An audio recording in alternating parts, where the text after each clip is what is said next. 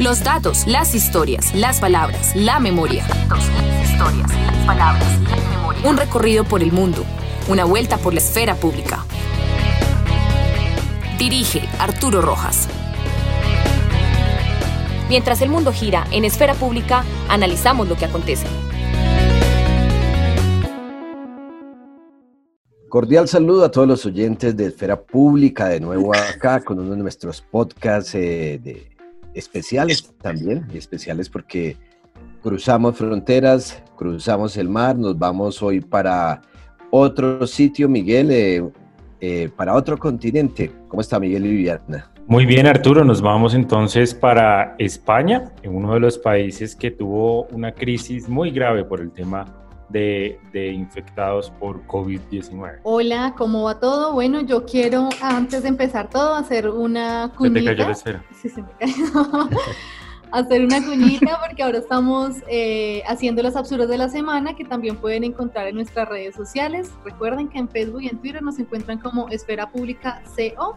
Ahí encuentran las absurdas de la semana. Nos pueden dejar sus absurdas ahí en las redes sociales de lo que pasó durante la semana y que provoca eh, pues esa palabra de absurdo que nos, nos pasa en nuestro país y hay mucho contenido en nuestro país para decir que, que es absurdo. Y próximamente vamos a tener eh, colaboraciones también de otros países, porque las absurdas no solamente es privilegio de los colombianos, hay, hay absurdos en muchas partes de, del mundo. Eh, nos pueden encontrar todos nuestros episodios por Anchor, por Spotify o por eh, que se dice, ¿no? Aquí nuestra bilingüe Viviana. Sí, iVoox, dice. Muy bien. Bueno, les cuento que tenemos una invitada muy especial, eh, muy especial por varias razones. Primero porque yo la conozco, entonces eso ya la hace especial. Eh, segundo, porque eh, creo que el tema que vamos a hablar el día de hoy es un tema del que se ha hablado muchísimo en los últimos cuatro o cinco meses, pero al menos nosotros no hemos tenido la oportunidad de conocer de primera mano eh, sobre una persona que estuviera involucrada con, con este tema. ¿Y cuál es el tema, Miguel y Viviana? El tema tiene que ver con el COVID-19 o el coronavirus. Entonces le damos eh, la bienvenida a Mónica García, quien se encuentra en España, muy cerca a una ciudad divina que me encantó a mí, que se llama Burgos. Y ella está, no sé si está en Aranda del Duero, ¿sí? Hola, Mónica. Sí, sí. Hola, buenas. Sí, me encuentro en Aranda de Duero, sí. Yo volveré. Algún día tendremos que ir, Viviana, bueno, con Miguel también, porque es el esposo, ya toca ir. Cuando queráis. Listo. Muy bien, Mónica. Hoy la conversación va a girar en torno un poco a lo, a lo humano, a lo que uno siente o a lo que una persona que está contagiada con el virus puede sentir. Nosotros a veces nos sentimos que, no nos va a dar porque estamos alejados, no conocemos personas que se han contagiado, no estamos eh, cerca, al menos eso creemos, porque yo creo que estamos más cerca de lo que uno piensa a veces, pero uno cree que no está cerca del contagio. Mónica se contagió de, del COVID-19 en España en un momento, en el momento de la crisis, ¿cierto, Mónica? De la crisis del COVID. Sí, justo cuando más contagios había cuando los hospitales estaban saturados y cuando no podías ir a urgencias que no te dejaban salir de casa. Fue ahí cuando, bueno, en plena pandemia. ¿Cómo se presentó? Digamos, uno de lo primero que preguntaría es, ¿cómo te contagiaste? Entonces... Pues mira, sinceramente ni idea. No tengo ni idea dónde lo pillé ni cómo me contagié ni quién me lo haya pegado, no, o sea, no, no. Bueno, a veces empiezas a decir, ah, pues a lo mejor esto, aquello, pero a ciencia cierta es que no tengo ni idea quién haya sido ni cómo. Me contagié sobre el 28 de marzo. Bueno, yo creo que me contagié mucho antes, sobre el 14 o el 14 o así, fue yo creo que el contagio, pero los primeros síntomas aparecieron sobre el 26, 28 de marzo. Eh, me empezó a doler muchísimo la cabeza, luego me dolía la espalda, un dolor insoportable.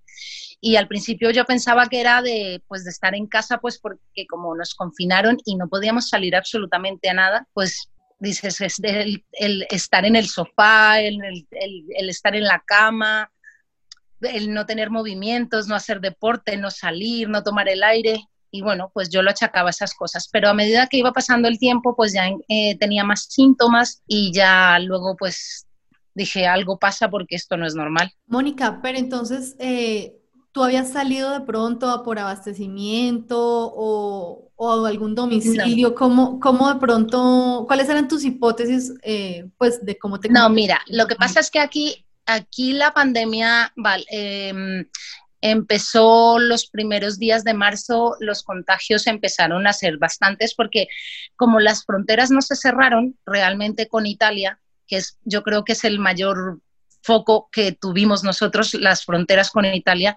Eh, cuando empezó a confinarse Italia, mucha gente que está allí por el tema de Erasmus, por trabajo, por estas cosas, volvían aquí a, España y entonces pues toda esta gente yo creo que fue la que trajo la mayor parte de contagios.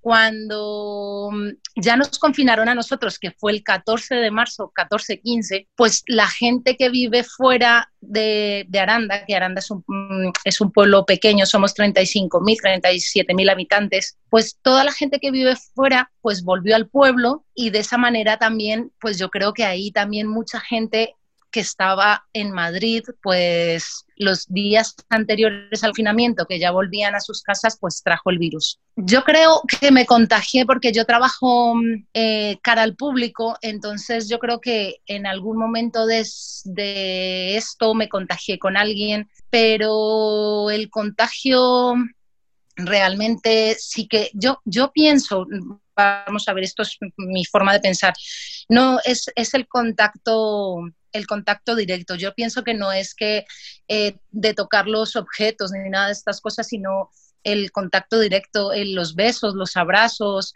el hablar muy cerca, las gotitas de saliva que te caen cuando hablas muy cerca a una persona. Y ahí fue cuando yo creo que me contagié, los días anteriores al, confinamiento, porque fue justo el 14 de marzo que nos confinaron y a mí me, me empezaron a aparecer los síntomas pues 10 días después. ¿Cuánto duraron los síntomas? Pues mira, estuve mal eh, dos semanas, dos semanas en las que tuve mucha fiebre, dolor de cuerpo, pero no un dolor de cuerpo cuando dicen, no, esto es como una gripe. No, no es como una gripe, o sea, es un dolor de cuerpo intenso, te duelen las articulaciones, eh, te duelen los músculos, no puedes levantarte de la cama, eh, sientes agotamiento, el simple hecho de levantarte para ir al baño es como si hubieras hecho una maratón el corazón se te acelera a mil, el dolor de cabeza, es, un conjunto de cosas que dices, es que esto no es, o sea, esto no es como una gripe, como lo describían al principio, se va a pasar como una gripe, no,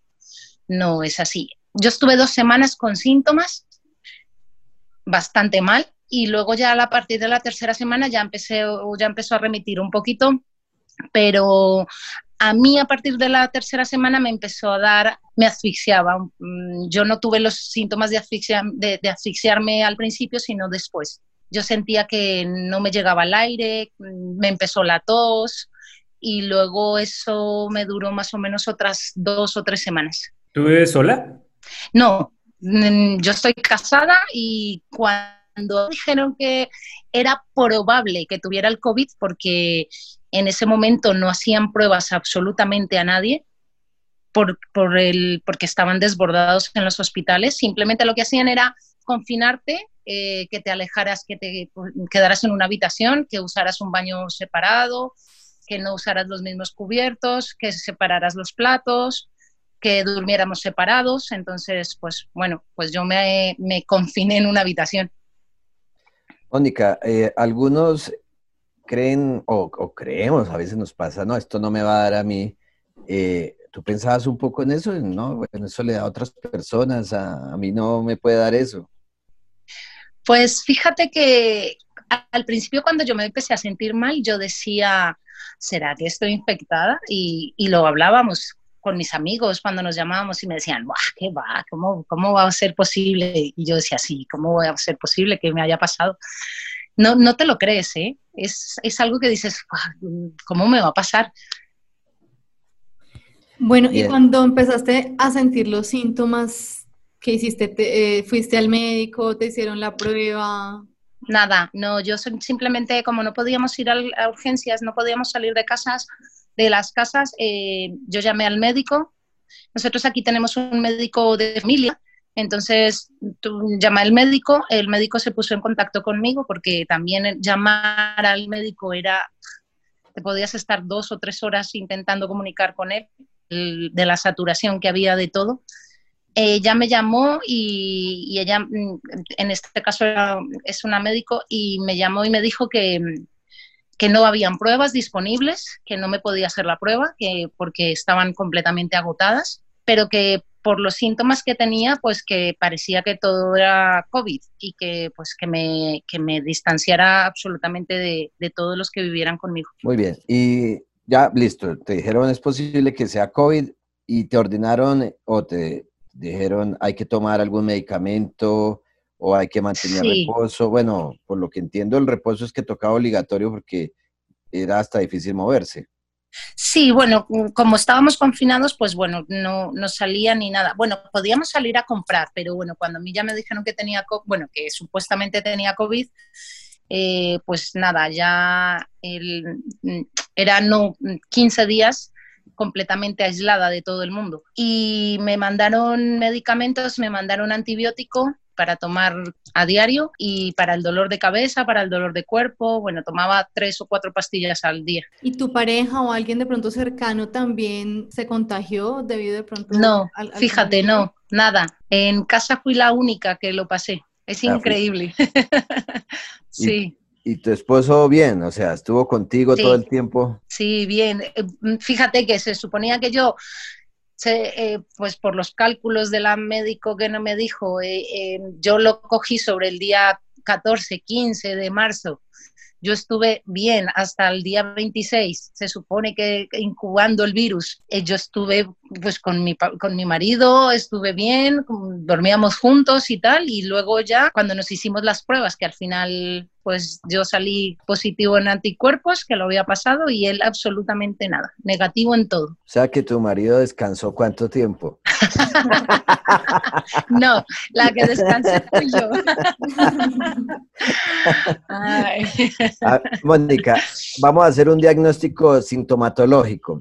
El dolor de cabeza, ¿dónde da? ¿En qué parte de la cabeza te dolía más? Como para uno empezar Mira, a entender. yo no sé, en mi caso, por ejemplo, el dolor de cabeza era eh, de 10 minutos, súper intenso, pero eran 10 minutos y toda la cabeza, o sea, te duele toda la cabeza pero era súper intenso y 10 minutos y se me pasaba. Y te volvía a las dos horas y se te pasaba. Entonces yo lo que hacía era pues no intentar no tomar pastillas para el dolor de cabeza porque si no al final pues imagínate durante todo el día te dolía la cabeza pues a lo mejor 20 veces. Entonces pues yo no tomaba pastillas para el dolor porque al principio sí que me tomaba las pastillas pero cuando me di cuenta que eran solamente espacios de 10, 15 minutos dije bueno pues lo aguanto y ya está. Bueno, fiebre. Mira, empecé con fiebre de 37 y medio, luego con los días fue subiendo a 38, 39, una noche tuve 40, hasta ahí, hasta ahí llegué. ¿Y esa fiebre en las noches cómo manejabas? Pues nada, el día que, fuera de eso, como estaba sola, pues nada, yo me levantaba al baño y me ponía pañitos de agua fría para poder bajar un poco la fiebre y me tomaba el paracetamol que nos mandaban para la fiebre y, intentar descansar. Bueno, el otro síntoma, Vivi, ¿cuál es?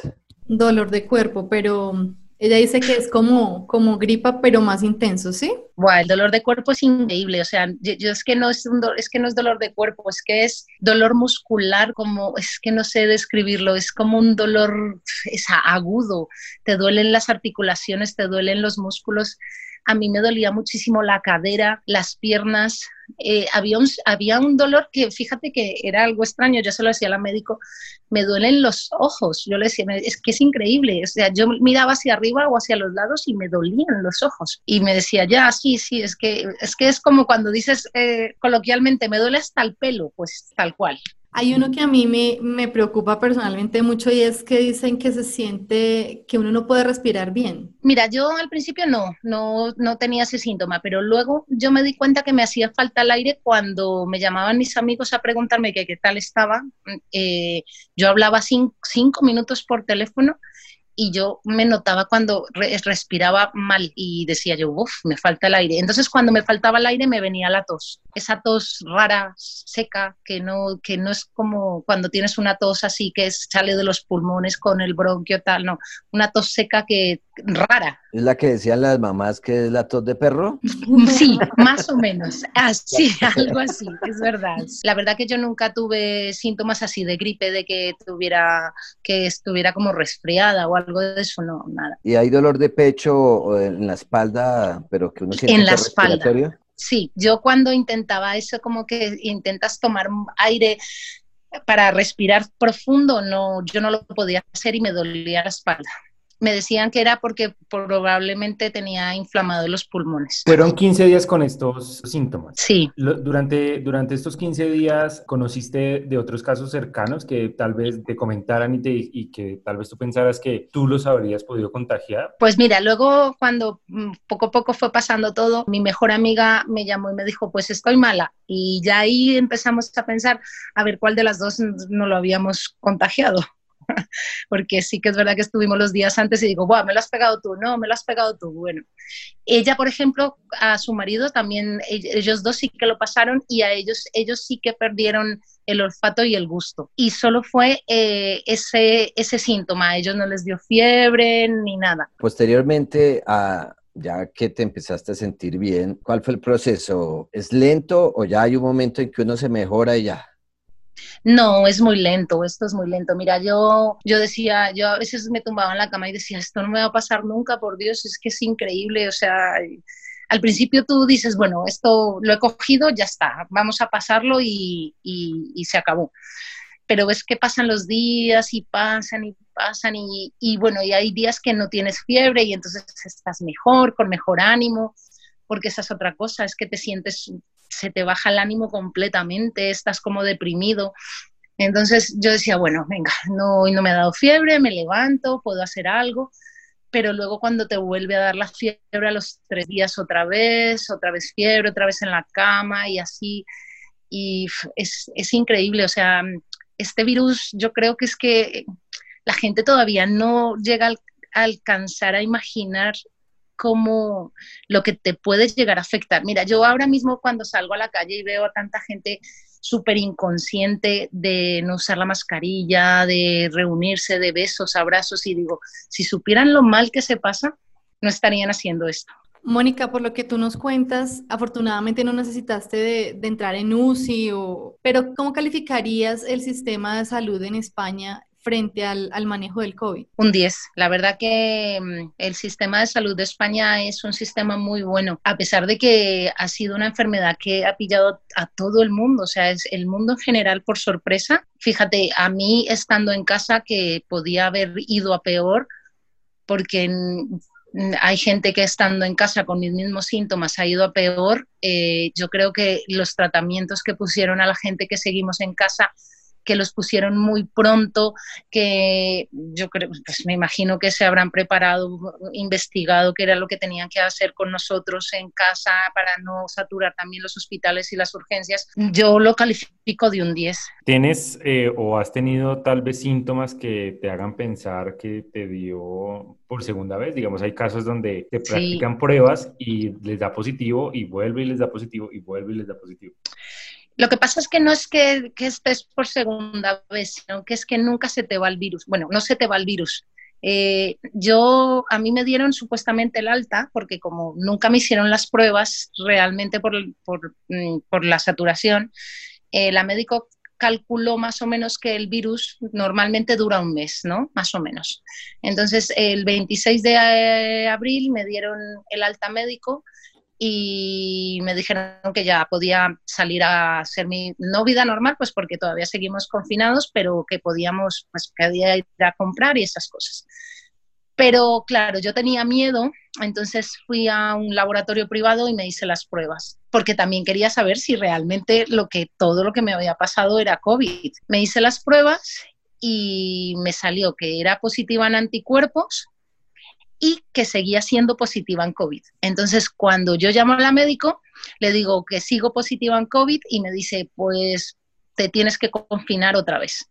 otros 15 días y estuve otros 15 días esperando a que otra vez me hicieran las pruebas y ahí ya sí que me hicieron las pruebas por la seguridad social, me hicieron la PCR, volví a dar positivo y tuve que estar otros 15 días. O sea, yo di positivo tres veces. O sea, duraste 45 días confinada. Sí, sí, 45 días. Igual eh, tu esposo los 45 días alejado o, solo los primeros 15? Lo que pasa es que luego eh, cuando ya no tienes tantos síntomas, eh, el uso de la mascarilla es fundamental. Entonces puedes hacer tu vida, pero siempre con mascarilla. Yo desde que me levantaba a las 8 de la mañana usaba la mascarilla, bueno, pues todo el día. ¿Y después de los 45 días de confinamiento, te han vuelto a hacer pruebas que hayan dado negativo? Sí, me hicieron una prueba pues, para poder trabajar, me hicieron la prueba, eh, me hicieron la PCR, di negativo y me volvieron a hacer la prueba de la, del IgM y ya di negativo. Bueno, nosotros tenemos un, conocido también que está en este momento hospitalizado aquí en, Colombia, una persona que fue conocida, no sé si Miguel conoce a Yesid.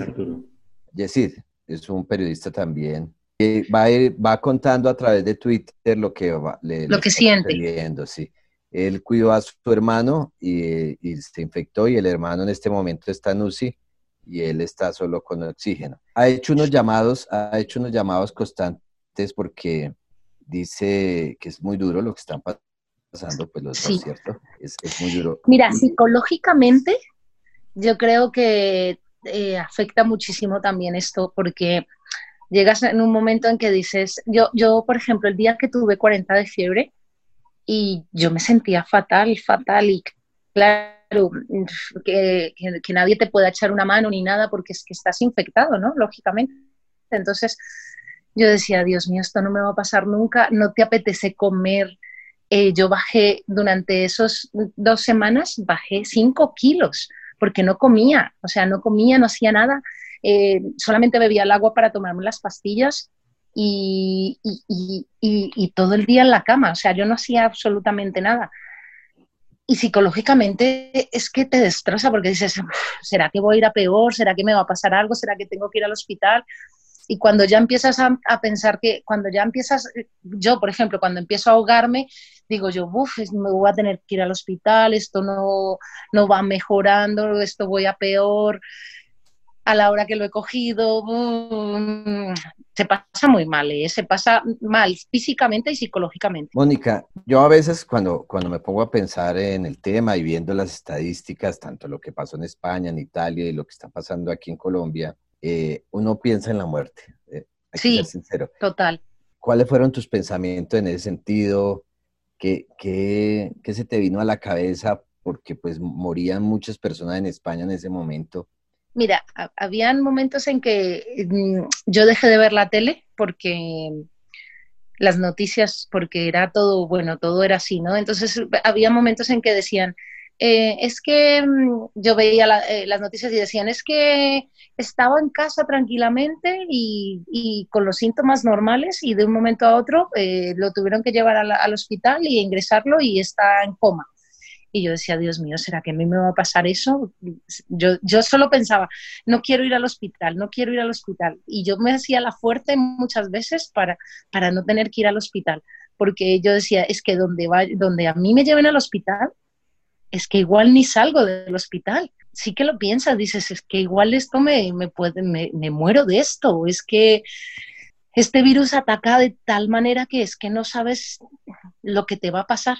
Mónica, ¿crees que, digamos, quedan secuelas después del virus, tanto físicas como psicológicas que ya has mencionado? Sí, yo, yo sí que tengo algunas secuelas. Yo, por ejemplo, em, yo, iba, yo iba a hacer deporte y ahora cuando he vuelto a hacer deporte ya no tengo la misma capacidad pulmonar. Me canso bastante rápido.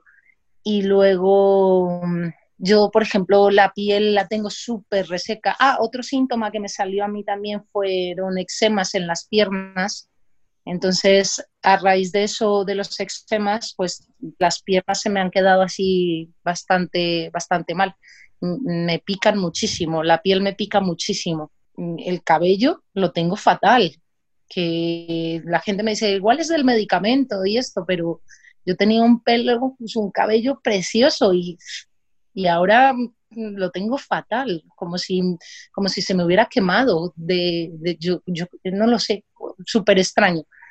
Mónica, la pandemia crece tanto como crecen las noticias sobre la pandemia misma, pero también hay noticias falsas. Durante los 45 días que tuviste COVID, tal vez chequeabas redes sociales, ¿qué tipo de noticias encontrabas que, tú, que te indignaban? Cuando tienes COVID, te alejas de todo eso. Yo intentaba no leer noticias, intentaba no ver nada, nada que fuera relacionado con el COVID, porque como ves todos los días muertos, muertos, muertos, que no, que va peor, que esto, entonces yo, yo intentaba no verlo. Lo que pasa es que aquí sí que es verdad que hubo un problema muy serio con lo de las mascarillas, con los, lo de los geles, que bueno, no sé si en Colombia también hubo al principio que había mucho, que no había, que estaba agotado. Entonces, pues lo, lo que más así escuchaba era al principio que las mascarillas tales funcionaban, luego que no funcionaban, luego que sí funcionaban y decía yo, pero al final es que nos mienten por todos los lados, no sabemos ni lo que tenemos que hacer. En el caso, Mónica, de Aranda del Duero, ¿cómo está la situación? ¿Cómo, cómo se vivió más bien esos momentos? ¿Hubo muchos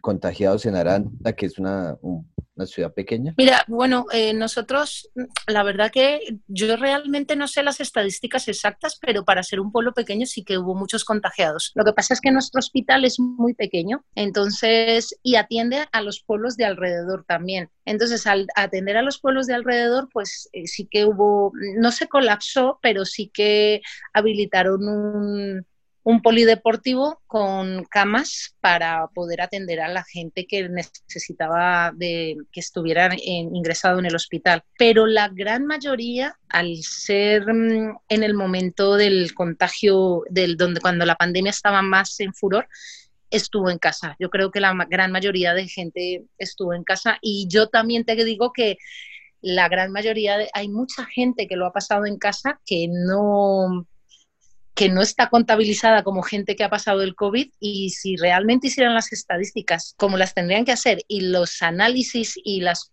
pruebas como las tuvieran que hacer ahora mismo, se sorprenderían de la cantidad de gente que ha pasado el COVID. ¿Qué aconsejarías a las personas, sobre todo en América Latina, que estamos en, en, plena crisis? Como persona que ha pasado el COVID, yo creo que soy más consciente que la gente que no lo ha pasado. La gente tiene que estar muy consciente que esto, hasta que no haya una vacuna, no va a pasar y que vamos a tener que acostumbrarnos a vivir con la mascarilla y a lavarnos las manos, que es fundamental, y a tener una distancia social, que es que es, es, que es lo primordial, la distancia social. Yo le aconsejo a la gente que, que por favor que use la mascarilla, que se lave las manos, que intente no hacer reuniones de mucha gente, porque es que las reuniones familiares, las reuniones de amigos, eh, todas estas cosas es cuando más posibilidades tienes de, de, contagiarte, de, de, que, porque tú no sabes con quién han estado las otras personas. Entonces, al final, si todos nos pasamos las normas, pues es que al final esto no va a parar nunca. Hasta que no tengamos una vacuna, tenemos que ser muy estrictos sobre todo con la mascarilla y con lavarnos las manos. Hay que ser conscientes de que esto no es una enfermedad banal, ni que es una gripe, ni nada de estas cosas. Esto es una enfermedad fuerte, es una enfermedad que puedes morirte, que te deprime, que tiene muchas secuelas, que yo, gracias a Dios, no tengo tantas secuelas como otra gente que yo conozco que están muy mal. Y, nada, hay que, hay que tomar conciencia la gente tiene que tomar mucha conciencia de esto. Muchísimas gracias por, eh, por, estar en el podcast de Esfera Pública. Creo que este es eh, un podcast para comentarle a la gente lo que se siente tener COVID-19 y la importancia del cuidado. Gracias, Mónica. Nada, muchas gracias a vosotros. Chao, Vivi. Chao, Miguel.